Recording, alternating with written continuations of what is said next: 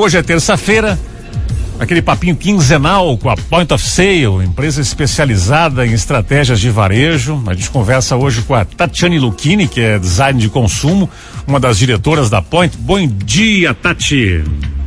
Bom dia, Gerson. Que bom estar falando contigo novamente depois de alguns alguns encontros aí com as meninas, né? Agora é contigo, que bom. Bacana. Nas últimas semanas, eh, vocês têm falado aí sobre o papel da loja física, né? A importância do público-alvo, tudo isso para proporcionar uma experiência de compra. Como é que a gente pode hoje, nesse bate-papo da terça-feira, definir o que, que, é uma experiência de compra, Tati? Conta pra gente. Olha, Gerson, quando a gente olha aí, né, para varejista de alguns anos atrás, né, a gente vê que o único foco era vender, apenas isso. Ela não, não tinha uma importância às outras questões, como essa própria experiência do cliente na loja física, um atendimento personalizado, as formas diversas de pagamento que hoje a gente tem tantas possibilidades, né? E entre outras coisas. Mas hoje é necessário que haja alguns diferenciais para trazer o consumidor até a loja. Né? Por que, que o cliente deveria sair da loja para ir, pra, sair de casa para ir até uma loja? E a resposta para essa pergunta, né, deve ser o que norteia a estratégia do negócio e a experiência do cliente. Mas o que, que é essa experiência do cliente realmente, né? A experiência do cliente, é, ele é a, a, a percepção que o cliente tem né? Quando ele tem contato uh, com o nosso, com a nossa marca, com a loja física, seja o site, produtos, serviços, tudo que é oferecido ao cliente, né? E para quem está nos ouvindo e é varejista, né? Mesmo que você não saiba o que é a experiência do cliente, tenha certeza que ela agora está acontecendo nesse exato momento. Enquanto alguém entra na sua loja, olha sua vitrine, recebe uma mensagem no WhatsApp da sua marca, entra nas suas redes sociais, recebe o atendimento na sua loja. E quanto mais positiva for essa interação, né, Gerson, com o cliente, com a marca, maiores vão ser as chances de, do cliente voltar à loja. Pode hoje o consumidor, como muita gente aí tá, tá, tá, é, trabalha com, com a venda online, usar a loja física é, apenas para conhecer produtos e tomar decisão depois, mais tarde, no online? Isso pode acontecer? Pode sim, Gerson. Isso é uma coisa que está ficando muito corriqueira hoje, né?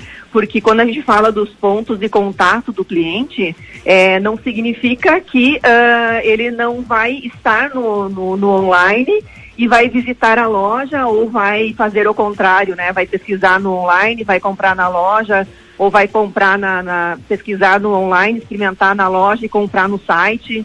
Eu acho que as duas coisas podem acontecer, né? As duas coisas podem acontecer. Não só, digamos, o mais comum seria, em tese, a pessoa pesquisar no online e comprar no físico, mas também o oposto acontece. A Zumara tem uma perguntinha para ti aí, Tati.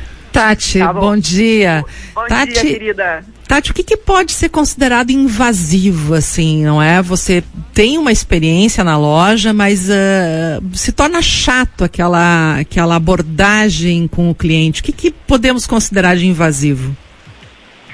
Olha, aí vai muito do perfil também do cliente, né? Uh, eu falo assim por mim como consumidora também e olhando assim a, as lojas e marcas que a gente está vendo hoje, né? Onde que se torna um momento invasivo para o cliente? É quando uh, uh, a loja não respeita o momento do cliente ou talvez não conheça qual que é a real necessidade do cliente quando entrou dentro da loja né? Porque hoje uh, a, a, gente tem aí as possibilidades de um autoatendimento. A gente teve uma experiência aí com a pandemia que muitas pessoas é, gostam, né, de entrar dentro da loja, já gostavam antes e agora gostam de entrar dentro da loja e gostam de ficar mais à vontade.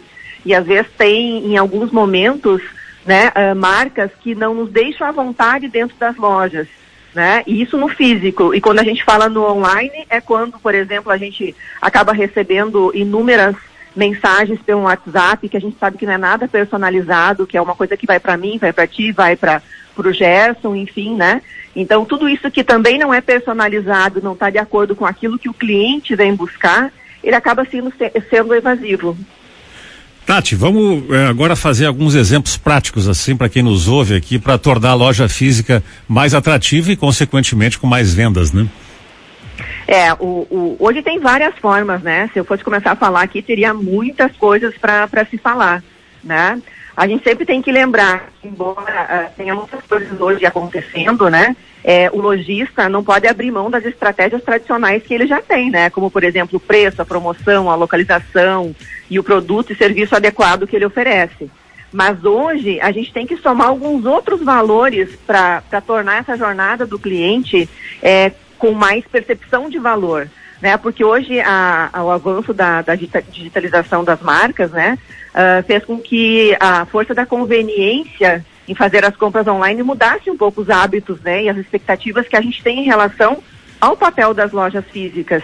Então hoje o que, que eu diria assim, coloque-se no lugar do cliente, considere todo o caminho que o cliente perco percorre desde o início da compra dele até o final, identifique uh, problemas antes que eles aconteçam, né? Porque é importante uh, conversar com os clientes, colher feedbacks, buscar um olhar por ângulos diferentes, né, do seu próprio negócio, do seu processo e situação.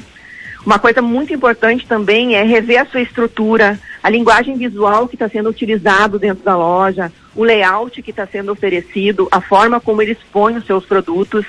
Né? Uma outra coisa também muito bacana é a experiência sensorial dentro da loja.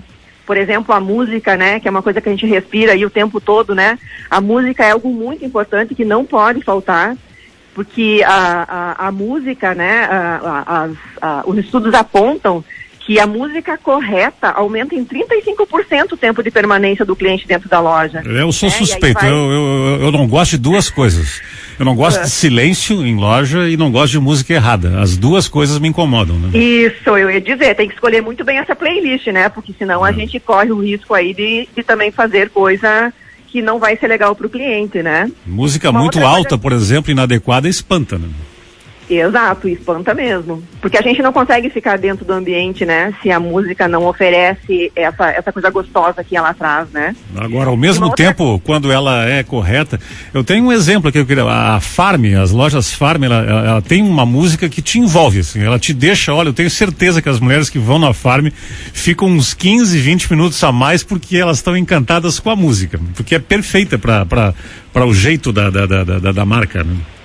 Exato, e tu sabe que ali vale uma consideração, Gerson, uh, hoje no, nas lojas de material de construção, né? Porque a loja de material de construção hoje, ela mudou do que era antes, então ela acaba recebendo hoje vários, vários clientes, né? E entre eles, uh, diferentes patamares, né, de, de, de, de, clientes. E às vezes a música que se encontra dentro não é apropriada, né, na, na maioria das vezes, para esse cliente que está ali olhando um acabamento, olhando que ele precisa ficar um pouquinho mais à vontade, mais sossegado, mais tranquilo dentro da loja. E aí a música acaba não oferecendo isso, né? Não, não auxiliando isso no momento dessa experiência na loja. Verdade, é um dos sentidos muito importantes, né? Tati, baita papo contigo aí, uma boa semana. Daqui a 15 dias a gente volta para assuntos que são estratégicos pro varejo aí, né? Um abração, viu? Obrigadão, querido. Um abraço para vocês. Até. Tchau, tchau. Até mais. E aí, Zumara? Olha, já queria só dar meu depoimento, porque eu já entrei em restaurante e saí sugerindo que mudasse a playlist, não mudaram, não voltei nunca mais, viu? É. Porque eu acho que música também combina com comida, né? Então não, tem algumas dúvida. que não combinam. Sem dúvida. É, a música, ela, ela, ela, ela atrapalha ou promove, né? Aliás, como qualquer coisa, como o cheiro, como enfim. É, os, sim. Os sentidos todos são importantes numa loja, né?